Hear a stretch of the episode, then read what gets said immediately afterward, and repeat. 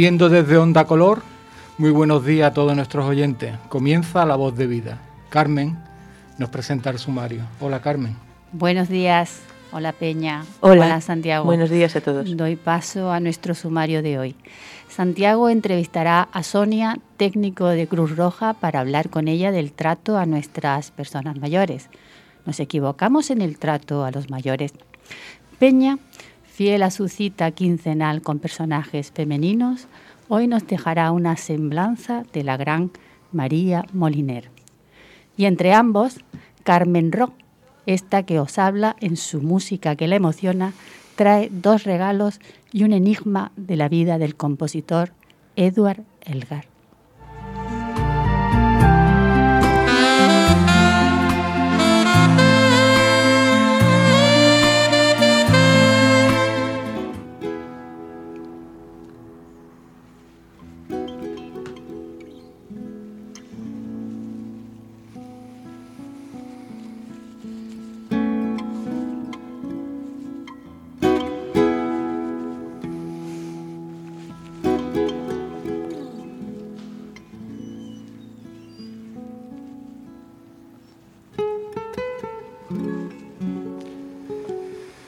Buenos días a todos. Hoy vamos a tratar un tema cuyo título es El buen trato a los mayores. Se trata de un proyecto de la Cruz Roja a nivel nacional que ya en Málaga atiende a 300 usuarios en toda la provincia. Son como unos 80 voluntarios, todos muy jóvenes, con una idea central. Apoyar y acompañar a los mayores y sobre todo prevenir los riesgos. Tenemos al teléfono a la responsable del proyecto en Málaga, Sonia Pérez Vela, técnica de intervención social. Estudió en Málaga y está graduada en Psicología General Sanitaria. Buenos días, Sonia. Hola, buenos días. Eh, es justo decir que en vuestro proyecto estáis dos técnicos. Sí. ¿Quién es tu acompañante? Eh, mi compañero es Patricio Puga, él es trabajador social. Y colaboráis en todo, ¿no? Sí, sí, trabajamos súper coordinados. ¿Cómo llega usted de la situación de maltrato en, en, los adultos, en las personas pues, mayores? Pues nos puede llegar de varias vías. Eh, la más usual es que nos llegue de otros proyectos de mayores dentro de Cruz Roja, porque como sabéis nosotros atendemos a muchas personas mayores, ya sea desde transporte adaptado, desde eh, mm, talleres de memoria, eh, un gran recorrido, ¿no? acompañamiento en domicilio, entonces muchas veces son los mismos compañeros que desde otros proyectos detectan otras veces somos nosotros que al hacer las valoraciones de las personas mayores, pues vemos que en algún momento hay algo que nos llama más la atención y hay que seguir indagando. Otras veces nos llegan a través de vecinos, de familiares, de amigos o personas mayores que asisten a los talleres y conocen a otras personas mayores. Así que un poquillo de todo tenemos. Y, más o menos cómo sería la actuación, o sea, cómo, cómo, cómo os enfrentáis ante, ante esta situación. Lo primero es hablar con la persona mayor, que la persona mayor nos cuente qué, vía quiere seguir, en qué la podemos apoyar, porque como sabéis es un tema bastante complicado. Entonces muchas veces ellos no tienen la información de qué puede hacer o qué recursos hay, o a veces incluso aunque tenga la información no quiere tomar medidas, porque muchas veces ese maltrato viene de, de familia, el entorno cercano, ¿no? Entonces, por lo menos que sepa todos los recursos que hay, las actuaciones que se pueden tener y que nos tiene a nosotros para apoyarnos en, todo el proceso y para lo que, lo que necesite, y siempre respetando los ritmos, porque hay personas que les cuesta más y tenemos que ir poco a poco, ¿no? Pero que sepa que nos tiene ahí para lo que, lo que necesite. Porque hay diferentes tipos de maltrato, ¿no? Claro, sí, muchas veces cuando se habla de maltrato, lo que más le viene a la gente es el maltrato físico, ¿no? Que es como el más representativo, pero no es el más común. Es verdad que es el más representativo, es por el que más se encienden las alarmas cuando una persona llega a un centro de salud, o es atendido por servicios sociales, o es atendido por alguno de nuestros compañeros. Pero hay mucho un tipo de maltrato que pasa mucho más desapercibido, por ejemplo, el maltrato psicológico, la negligencia, que es cuando hay una persona que cuida a la persona mayor y no la atiende como debiera, eh, tenemos casos de abandono, maltrato económico tenemos mucho también de personas mayores que mm, básicamente no ven sus pensiones, la administran todos sus hijos. Eh, entonces también hay maltrato sexual, que no es el más común, pero que también eh, existe, pero mm, eso que es un amplio abanico. Aquí en Málaga lo que más nos encontramos suele ser maltrato económico y también maltrato psicológico. Y es verdad que durante la época de pandemia, COVID y este 2020 estamos detectando muchos casos de violencia de género también. Como pueden darse cuenta los oyentes, con esto de la pandemia tenemos que tener la ventana abierta y entra el pitio del que vende el pan. Está claro. Eh, Estemos atentos a todo. Eh, mira, eh, tenéis un decálogo hecho dentro de un grupo de mayores, os pusisteis de acuerdo y, y disteis una serie de puntos de pauta, que dicen más o menos escuchar y aprender de sus vivencias, tener paciencia y empatía, no ocultarle información importante, hacerle partícipes de las decisiones que le atañen, no hacerle sentir como una carga y proporcionarle compañía y también intimidad. Importante todo, ¿no? Sí, todo es súper importante y, por ejemplo, lo del tema de ocultar información, tenemos muchas veces el entorno que a la persona mayor no le cuenta nada. A lo mejor esto se ve mucho con los diagnósticos médicos, ¿no? Que la, persona tiene una enfermedad que puede ser grave y la familia para que no sufra no le dice lo que le pasa, ¿no? Es un ejemplo que se recurre mucho y lo que le decimos siempre es que la persona mayor es la que debe decidir si quiere conocer el diagnóstico o no, no que se le oculte, ¿no? Ese silencio que muchas veces hay alrededor.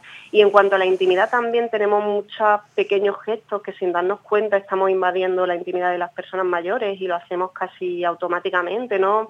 Eh, tenemos una campaña que se llama, aunque no lo sepa, eso también es maltrato, ya hicieron los compañeros una serie de cuñas radiofónicas y en una, por ejemplo, salió el ejemplo de una persona mayor que se bañaba con la puerta abierta, ¿no? Entonces era para vigilarla. Una cosa es que la persona tenga algún déficit o se pueda caer o tal, pero que por sistema alguien se tenga que bañar con la puerta abierta.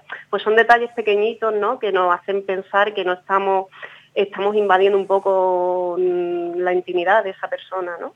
Y luego lo de la carga es verdad que ellos lo viven como, como mucho agobio para los familiares cuando llega un momento en el que no se pueden valer eh, por sí mismo, algunas de las personas mayores a las que atendemos, ¿no? Y es como, eh, prefiero estar en malas condiciones antes de ser una carga para, para mi hijo, para mi hija o para quien tenga que, echarme una mano, ¿no? Entonces, eh, también tenemos el concepto de carga como algo súper negativo y es simplemente que hay una época que a lo mejor necesitamos ayuda y que nos ayuden y eso no, es, no es nada malo, pero es verdad que, que nos cuesta, nos cuesta muchas veces también. Una pregunta, Sonia. ¿Tú como psicóloga qué explicación le das a que nos pongamos a hablar con una persona mayor como si tuviera cinco años. Lo tratamos de una forma infantil. ¿Esto, pues a qué se debe? ¿Qué tipo de golpe nos llevamos en la cabeza? bueno, nos llevamos muchos, ¿no? Pero hay un concepto que explica muchas cosas, que es el de edadismo, ¿no? Que es la discriminación debido a la edad. Entonces, eh, muchas veces eh, lo tenemos, eh, esos microedadismos, que son concepciones que tenemos todos, porque si les preguntamos en la calle a la gente, nadie quiere envejecer, hmm. tiene un concepto muy negativo de lo que significa envejecer. Y tienen muy asociado que el envejecimiento va asociado a la pérdida de capacidades, de facultades. Y eso no es así en la mayor parte de los casos. La mayor parte de las personas mayores llegan bien a la vejez, aunque es verdad que hay un grupo eh, que sí que presenta problemas de salud y que sí que necesita pues apoyo y sí que tiene falta de autonomía. ¿no? Entonces, eh, es verdad que eh, tenemos como asociada la vejez a deterioro y si es deterioro no tiene las mismas capacidades, entonces lo asocio como cuando es un niño pequeño. Le hablo más mm, con un vocabulario más simple, eh, no sé, también el ejemplo típico que ponemos en muchos talleres, ¿no? Lo del avioncito, ¿no? Que a veces mm. hay centros o hay eh, residencias donde cuando le van a dar la comida de comer a la persona mayor, le hacen el avioncito y esas ese tipo de cosas. Entonces, si la persona no tiene ningún tipo de deterioro ni patología, para ella es una ofensa porque sigue siendo una persona mayor, o sea que es un adulto como cualquier otro. Eh, ya pasó su época de infancia y de aprendizaje, no, no hace falta volver a ella, ¿no? Y es verdad que mm, yo creo que la mayor parte de las personas que lo hacen lo hacen de un modo inconsciente porque no son, si supieran lo que implica o cómo la persona mayor se puede ver afectada o lo que, porque no le gusta, cuando nosotros hablamos con las personas mayores, dice, bueno, y cuando vais hay ciertos sitios los que os tratan así o os hablan, dice, hombre, es que no somos tontos. claro, es que yo... claro que lo detestan, sí, sí, sí, que claro que detestan que es como, me hablan como si tuviera cinco años, ¿por qué? Si soy un adulto como cualquier otro. Te estoy entendiendo perfectamente, claro. Mira, aquí pasamos, tenemos la costumbre de pasar de, de usted abuela no se mueva, que ya voy yo, a convertir a la abuela en, en una abuela esclava. Las dos cosas son malas. Claro, sí, sí. O le restamos facultades o le damos ya un montón. El término de abuelas esclavas, por si hay algunas personas que nos están oyendo y no lo conocen mucho, eh, pues esos son eh, abuelos que participan en el cuidado de los nietos, pero participan eh, más allá de sus posibilidades. Es decir, nosotros por supuesto creemos que participar en la crianza de los nietos es una cosa muy positiva, que aporta beneficios tanto al nieto como a la persona mayor, pero es verdad que hay veces que se recurre a los abuelos de modo excesivo y ellos están en una, mm, lo sienten como una sobrecarga, porque tenemos muchas veces abuelos que cuidan de sus nietos mm, siete días a la semana, eh, fines de semana enteros y al final eso tiene unas repercusiones para ellos a nivel físico, a nivel mental, a nivel de agotamiento y es muy difícil decirle que no porque hay unos lazos muy fuertes con los nietos y hay unos lazos muy fuertes con los hijos, que es normal, ¿no? Entonces lo que intentamos también en el proyecto, tenemos una actividad muy guay que diseñó mi compañero, que, que, son talleres sobre este tema, ¿no? Entonces lo que intentamos es que no que cuiden a los nietos, porque por supuesto que nos parece súper positivo, pero que sean capaces de poner límites. Por ejemplo, si yo mañana tengo una cita en la peluquería y mi hijo me llama a última hora para que cuide al niño, pues le voy a decir que no, que tiene que buscar otra opción porque ese día yo ya tengo planeado algo. Sin embargo, si yo mm, me gusta ir los viernes por la tarde con mi nieto a jugar a la playa o a dar una vuelta por el paseo, pues ese día sí me lo reservo para estar con mi nieto, pero que sea una cosa cuando la persona mayor quiere, no, no impuesta desde fuera y que le cambia todas sus actividades porque esa es otra, ¿no? Que muchas veces pensamos que por ser mayores ellos no tienen programadas actividades ni tienen nada, ¿no? Al no tener trabajo ya tienes disponibilidad total y puedes hacer todo lo que lo que a las otras personas de la familia les venga bien. Tenéis tenéis muchísimos talleres, cómo poner una denuncia, recursos para personas mayores, eh, hacer reclamaciones por consumo, hipoteca inversa, préstamos para mayores de 65 años, el testamento vital, empoderamiento, gestión emocional, en fin, que no se pueden aburrir, ¿no? No, no, no se aburren. Y, la verdad es que si aprenden, participan un montón, porque lo que nos gusta tanto a los voluntarios como a Patricia y a mí, que siempre lo remarcamos un montón, es que sean todos los talleres muy interactivos, que ellos participen, que pregunten dudas y la verdad es que están muy contentos y ahora que hemos vuelto post-COVID a retomar las actividades presenciales en pequeñitos grupos, la verdad es que estamos teniendo muy buenos resultados y, tanto los voluntarios como las personas mayores que asisten están encantados. Te comenté que aquí tenemos en la mesa dos compañeras, una es Carmen y otra es Peña, y quieren preguntarte. Claro. Por favor, Carmen. Hola. Buenos días, Sonia. Buenos días, eh, Carmen. Mira qué interesante. Que, me encanta que, se tomen medidas en estos temas porque es algo que pasa desapercibido. Mm, no nos damos cuenta, la verdad yo misma no me doy cuenta muchas veces. Es un tema que está súper invisibilizado y que, bueno, pero para eso está guay, que me encanta que me haya invitado al programa y podamos hablar un ratito y le llegue a más, a más gente. Sí, sí, mira, yo quería preguntarte, ¿nuestros mayores son conscientes o han sido conscientes de ese maltrato o eso lo han asumido siempre como algo natural? Porque ya por su pues edad es normal que se hagan chistes de ellos o se ríen de ellos, no sé, como si fueran un estorbo lo tienen normalizado, pero eso no quiere decir que no haya sufrimiento detrás. Es decir, es verdad que muchas veces nos pasa tanto en los casos de maltrato más graves como en estos microedadismos y ejemplos que estamos poniendo, que la persona mayor eso lo tiene normalizado porque es algo que se dice siempre. Y es verdad que muchas veces, que eso también estaba hablando el otro día con una voluntaria y nos llama un montón la atención, muchas veces cuando estamos en los talleres con ellos o estamos con un grupo de personas mayores, ellos mismos ni siquiera se incluyen como personas mayores, porque hay un rechazo a ser mayor. Entonces, súper Claro, nos pasa, a todos, ¿eh?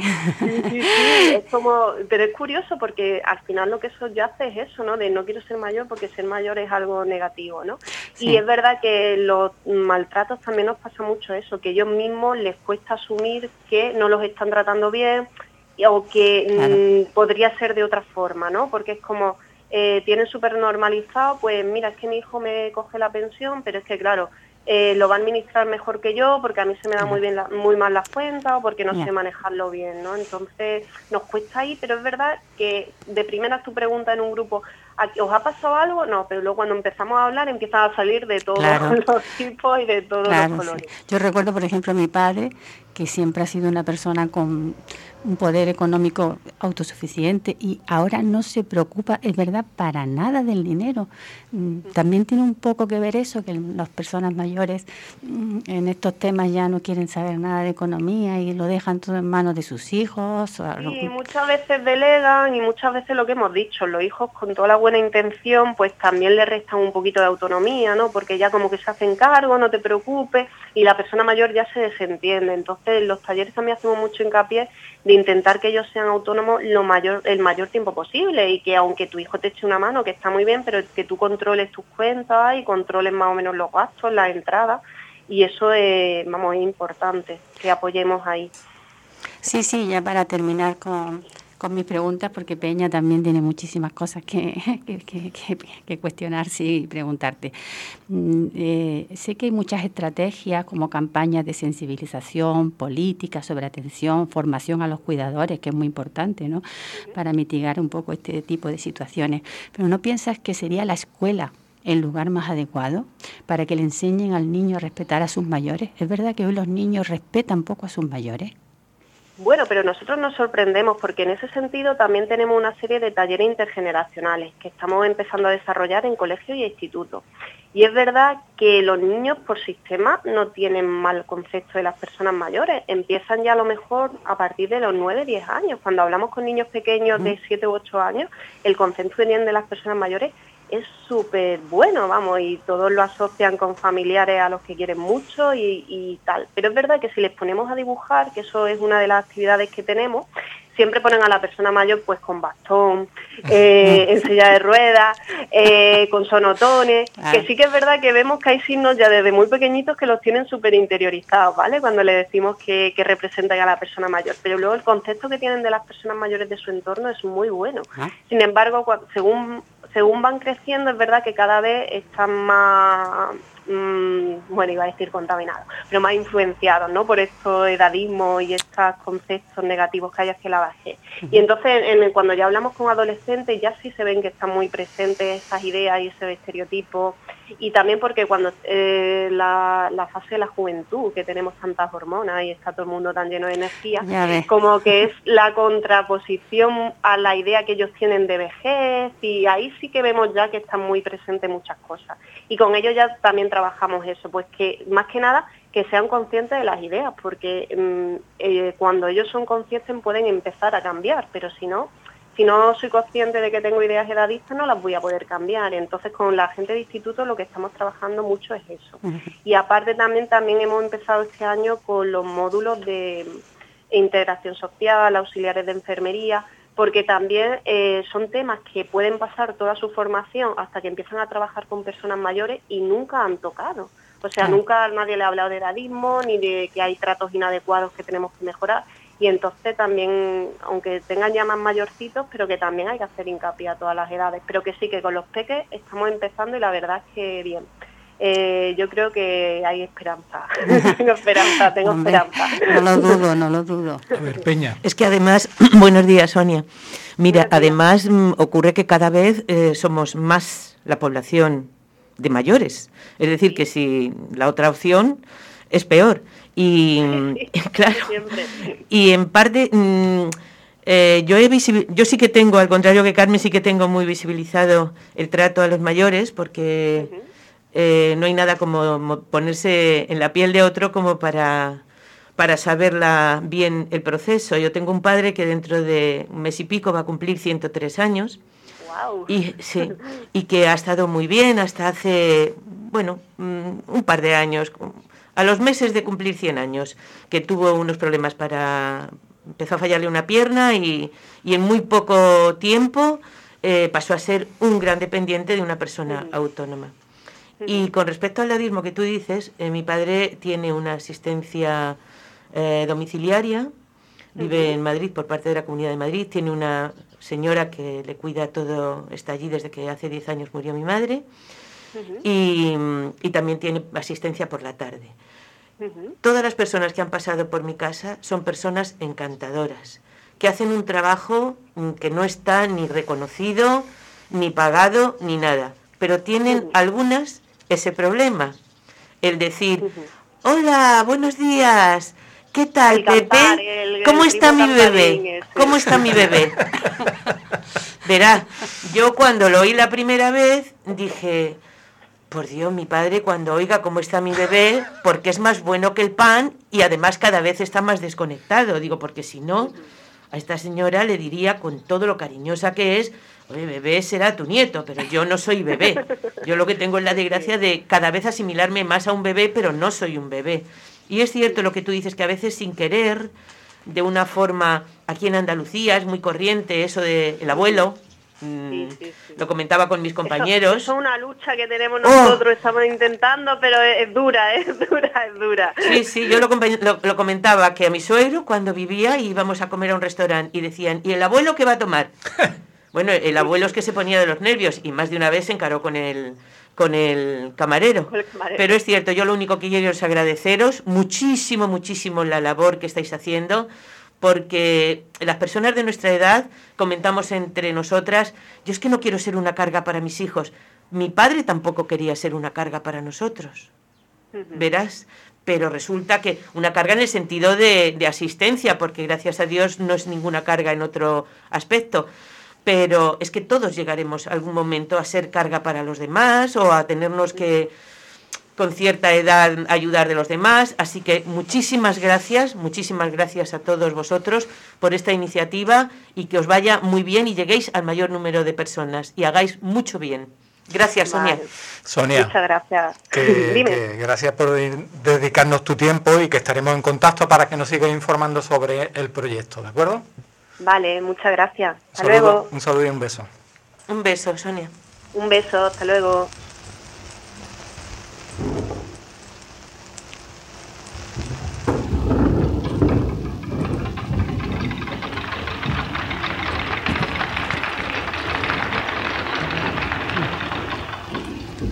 Very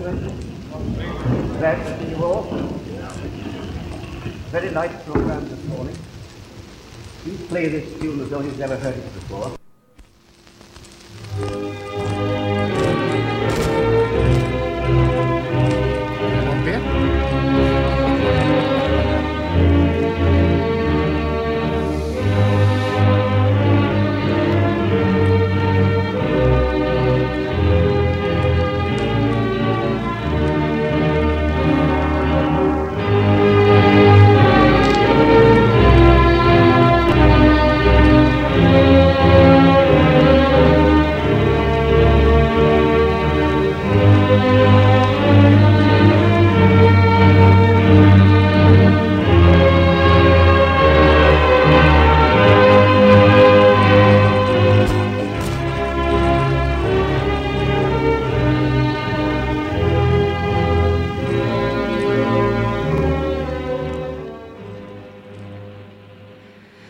Acabamos de escuchar al mismísimo Sir Edward Elgar en la inauguración de unos estudios de grabación londinenses en noviembre de 1931, dirigiendo la muy conocida marcha número uno de su obra Pompa y Circunstancia.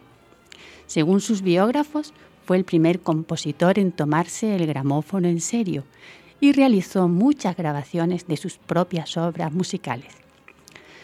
Queridos oyentes, un músico inglés como Elgar, nacido en 1857, considerado como postromántico por beber en las fuentes del romanticismo alemán y no en las inglesas de Parcel o de William Blake, se permitió el lujo de criticar, según sus propias palabras, a la blanca música inglesa que lo evade todo, las frías y formales ceremonias de la Iglesia de Inglaterra, la intolerancia e hipocresía de los metodistas o la absurda superstición y el teatro mojiganga de los papistas.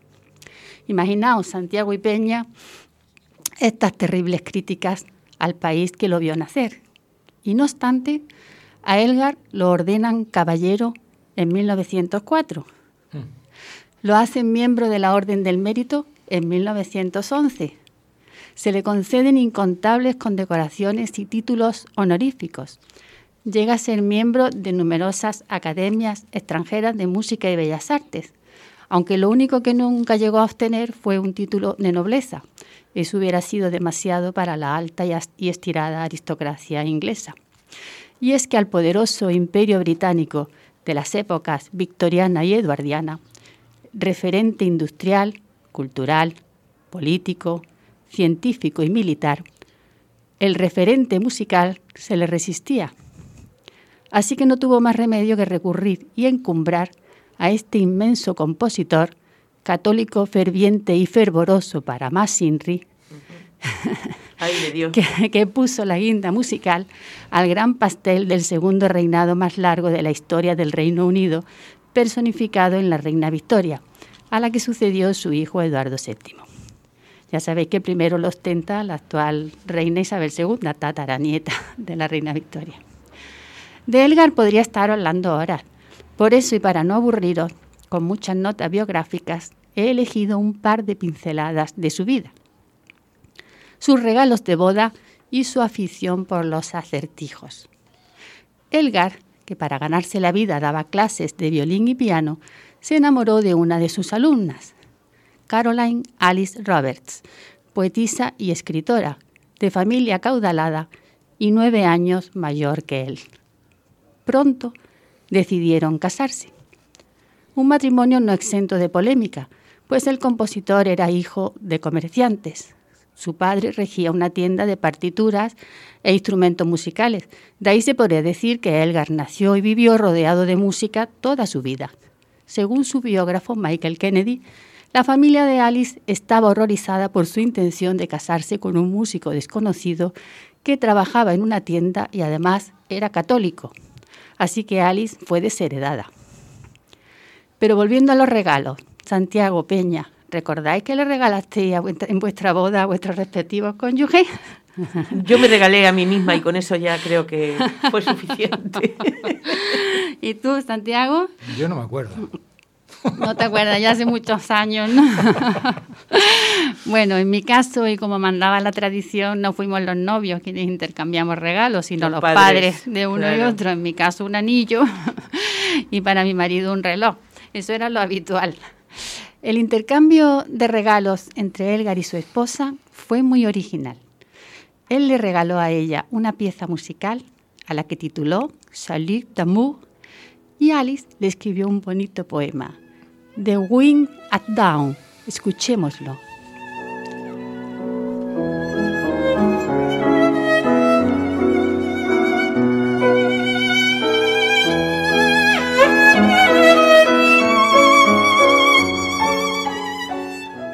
Y el viento. El viento salió a encontrarse con el sol. Al amanecer, cuando terminó la noche, y atormentó las nubes con elevado desdén, mientras se congregaban en su aireado tren. Y la tierra era gris, y gris el cielo, en la hora en que las estrellas deben morir. Y la luna se había ido con su luz triste y pálida, porque su reino se fue con la noche. Entonces el sol saltó con fuerza y poder, y los mundos se despertaron para aclamar la hora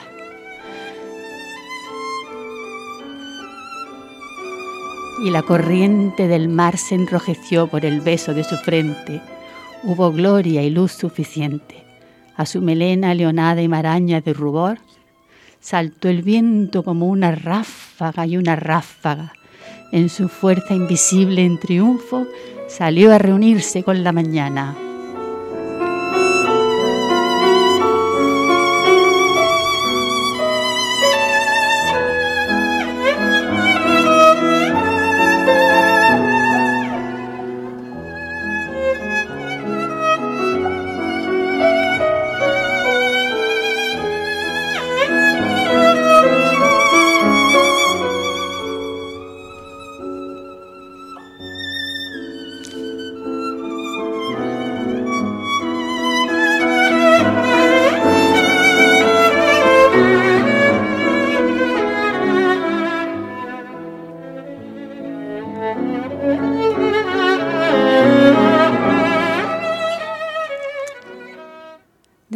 Este intercambio maravilloso de regalos, no sé si me dará tiempo de apuntaros la segunda pincelada de la vida del autor. ¿Sí?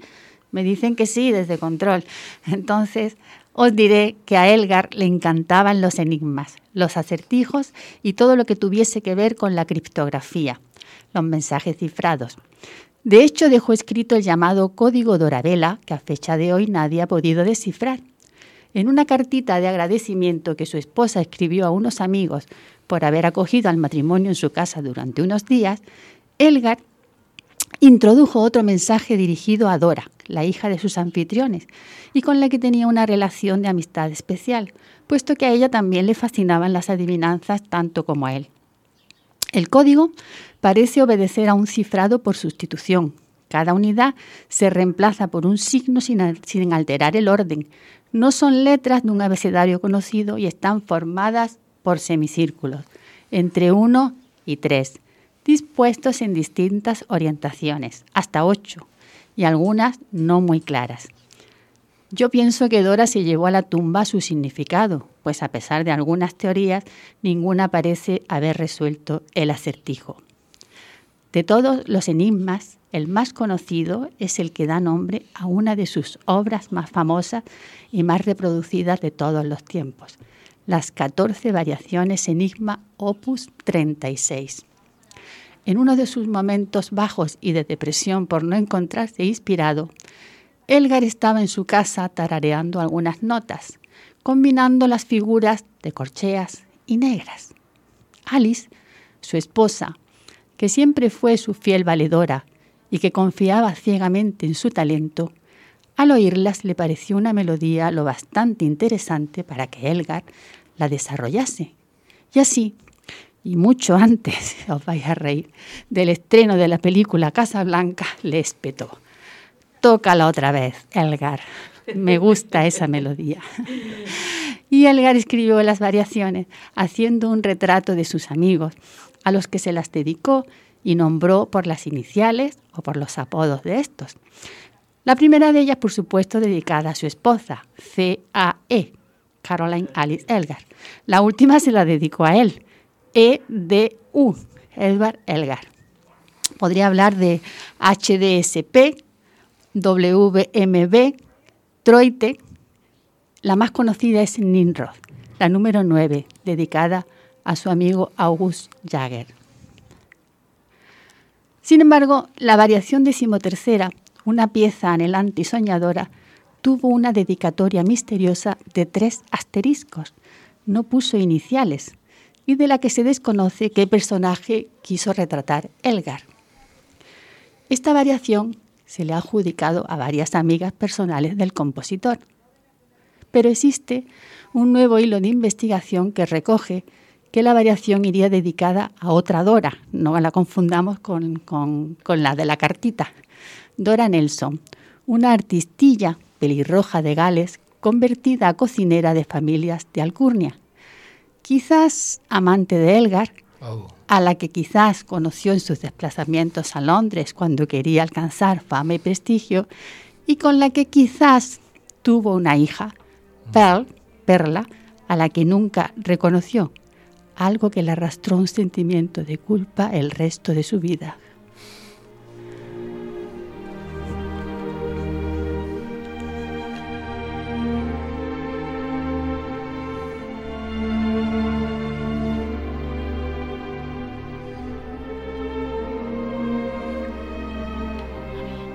Os dejo, queridos oyentes, con la variación número 9, la más conocida y para mí la más enigmática, más incluso que la decimotercera, y a la que le voy a adjudicar yo mi propio código, el código lacrimógeno. Escúchala, siéntela y saca a la luz tus propias emociones.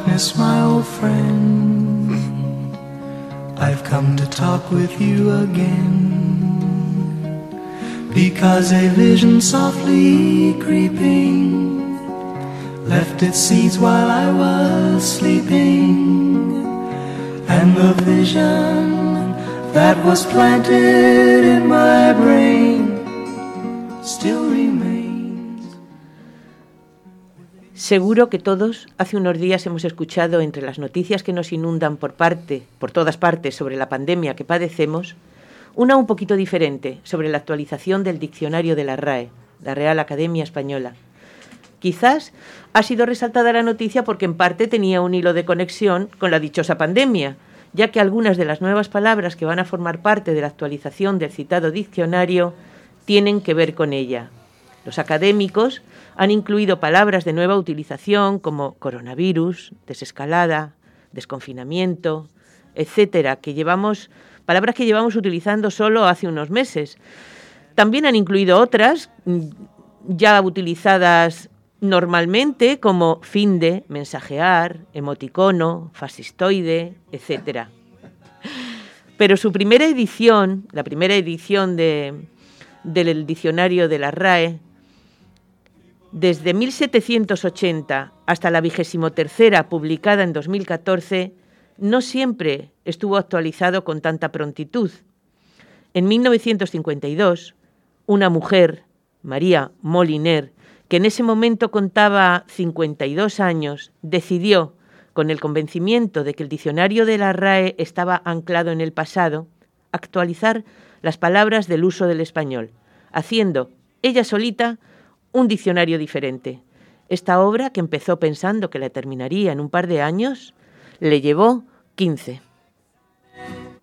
María Moliner supo que el libro es una puerta abierta al infinito y que las palabras concentran la belleza y la hondura del mundo. Perfeccionismo, paciencia y trabajo. Biblia. Escuela. Educación. Educación. Español.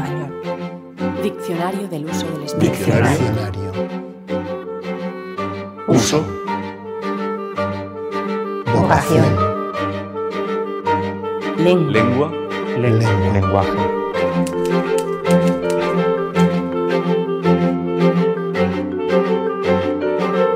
Será un diccionario María Moliner, la mujer de las que os voy a hablar hoy, nació en Paniza, Zaragoza, el 30 de marzo de 1900. Su padre, médico rural. Cuando ella contaba dos años, la familia se traslada, después de un corto paso por Almazán en Soria, a Madrid. Empieza su formación académica junto a sus dos hermanos en la Institución Libre de Enseñanza, donde parece ser Américo Castro puso la semilla en María de su interés por la gramática y la lingüística. Su padre, cuando ella tiene 14 años, marcha a la Argentina y no regresa. Es de los que se fue a comprar tabaco y ya no volvió. Abandonó a la familia, incluso creó otra en aquel país. Junto a su madre y hermanos, la familia se traslada a Zaragoza y en esa ciudad María termina su bachiller, a la par que ayuda dando clases particulares a la economía familiar. Se licencia en la rama de Historia, la única que existía entonces en la Facultad de Filosofía y Letras de Zaragoza, con premio extraordinario. Compaginó sus estudios universitarios con un trabajo en la institución Estudio de Lexicografía de Aragón, donde tuvo su primer contacto con la creación de un diccionario sobre el léxico aragonés. Gana oposiciones al cuerpo, al cuerpo facultativo de archiveros, bibliotecarios y arqueólogos del Estado y es destinada primero al Archivo General de Simancas y después al Archivo de Hacienda de Murcia. Es en esta ciudad donde conoce a Fernando Ramón, catedrático de Física General. Se casan y tienen sus dos primeros hijos. María, además de atender a su familia y realizar su trabajo en el archivo, empieza a dar clases en la Universidad de Murcia y es la primera mujer profesora en dicha universidad. Poco más tarde, la familia se traslada a Valencia, su marido como catedrático de física en la universidad y ella con destino en el archivo de Hacienda de dicha ciudad. El matrimonio tuvo dos hijos más.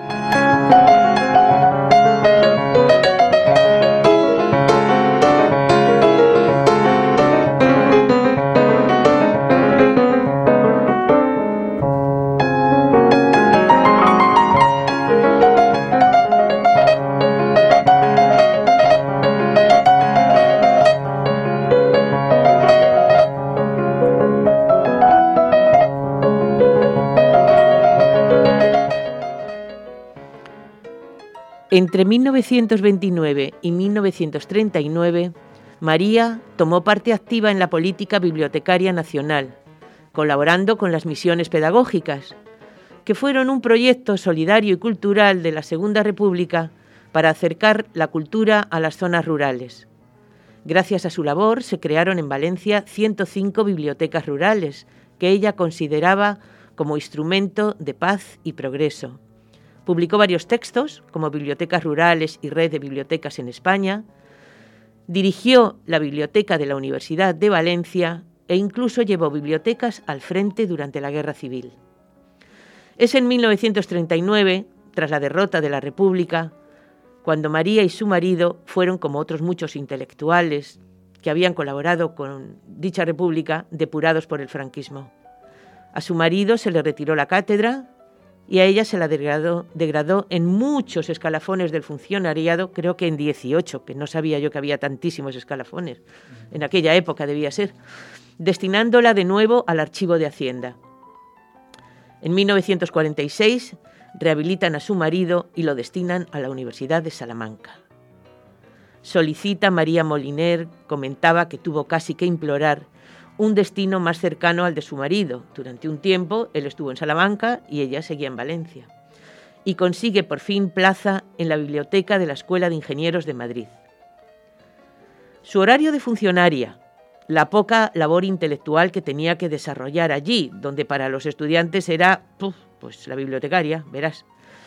La distancia con su marido, con el que solo compartía algunos fines de semana, sus hijos, que ya se habían hecho mayores, y la convicción de las deficiencias del diccionario de la Real Academia Española, se aliaron con su amor a las palabras y decidió, ella solita, crear un diccionario.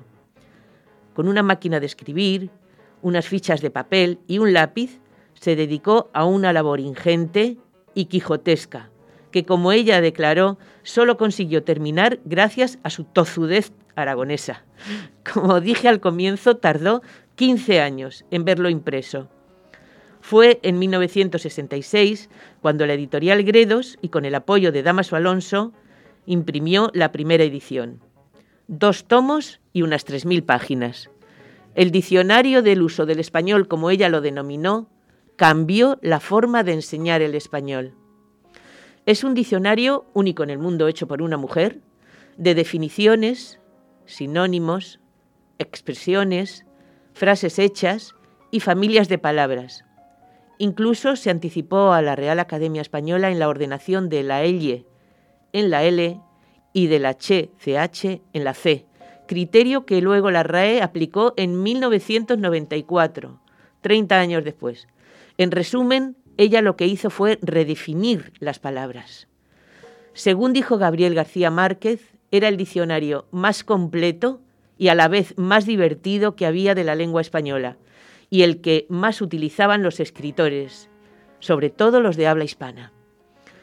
Publicado el diccionario, se dedicó a cuidar de su marido, que se había quedado ciego dos años después de su jubilación, en 1968 y a pulir su obra, como ella decía. Hubo dos ediciones posteriores, la última en 2007. En 1972 fue propuesta por Damaso Alonso, Laín Entralgo y Rafael Lapesa para ocupar el sillón B mayúscula de la Real Academia Española, propuesta que no prosperó.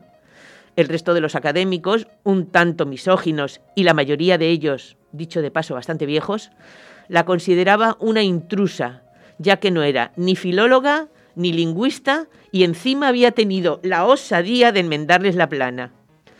Pero parece que esto no le afectó mucho a ella.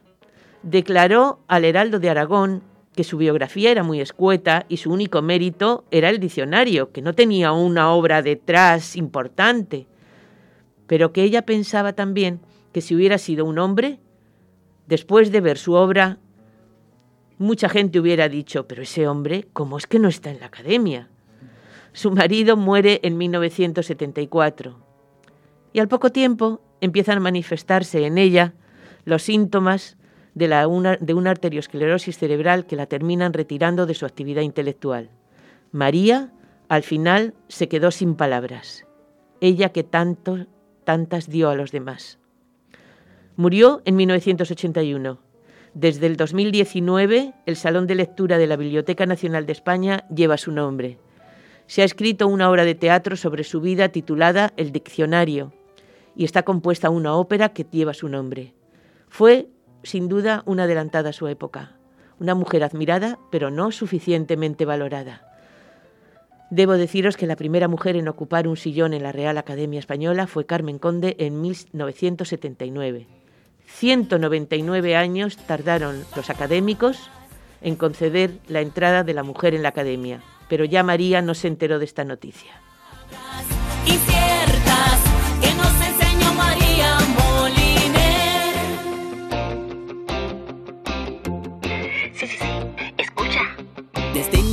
Leyó toda clase de libros y fue bibliotecaria de mayor. María Moliner se marcó un objetivo, llevando la cultura hasta cualquier rincón. Les enseñó a leer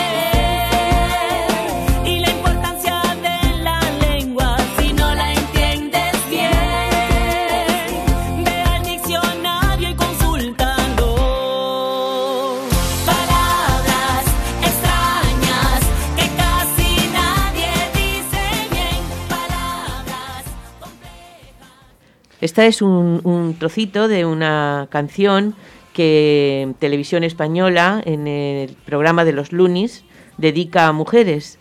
Y supongo que todavía estará. Yo la oía mucho cuando tenía los nietos pequeñitos, pero supongo que todavía andará por ahí en el Canal Club. Es un, un programa muy didáctico para, para los niños. ¿Queréis comentar algo sobre En María la- Moliner? En la, en la página web de Radio Televisión Española, eh, Los Imprescindibles, Sí. hay un programa maravilloso sobre ella, unas imágenes, se ve a ella, se ve... Vaya, que hay que verlo. Mm.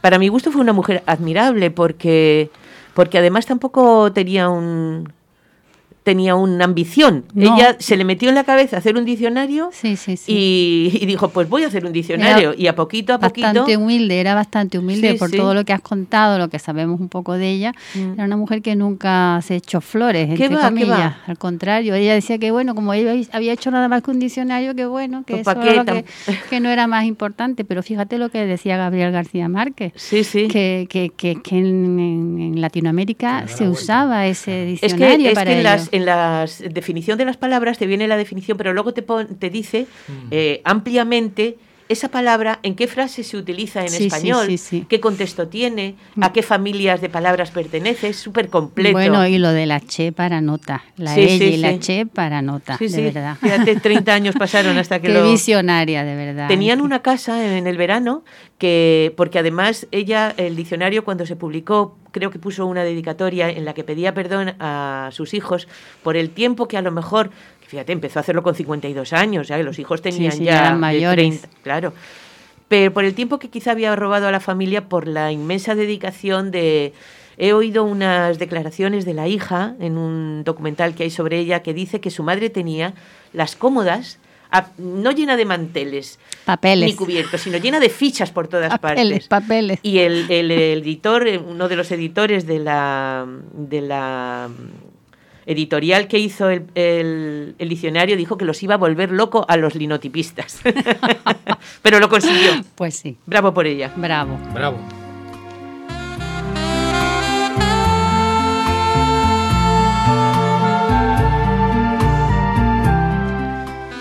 Queridísimos oyentes, aquí finaliza La Voz de Vida. Esperamos encontrarnos el jueves que viene. Besos y abrazos a todos. Y sobre todo, felicitar a los malaguistas. Empezamos a ver la bueno, luz. ya está aquí Santiago. Eh, Lo que nos faltaba con su Málaga. tenemos, tenemos un equipo de chavales jóvenes maravilloso. Y deciros que os dejamos con el boletín informativo de Onda Local de Andalucía. Buenos días. Buen fin de semana a todos. Hasta la semana que viene.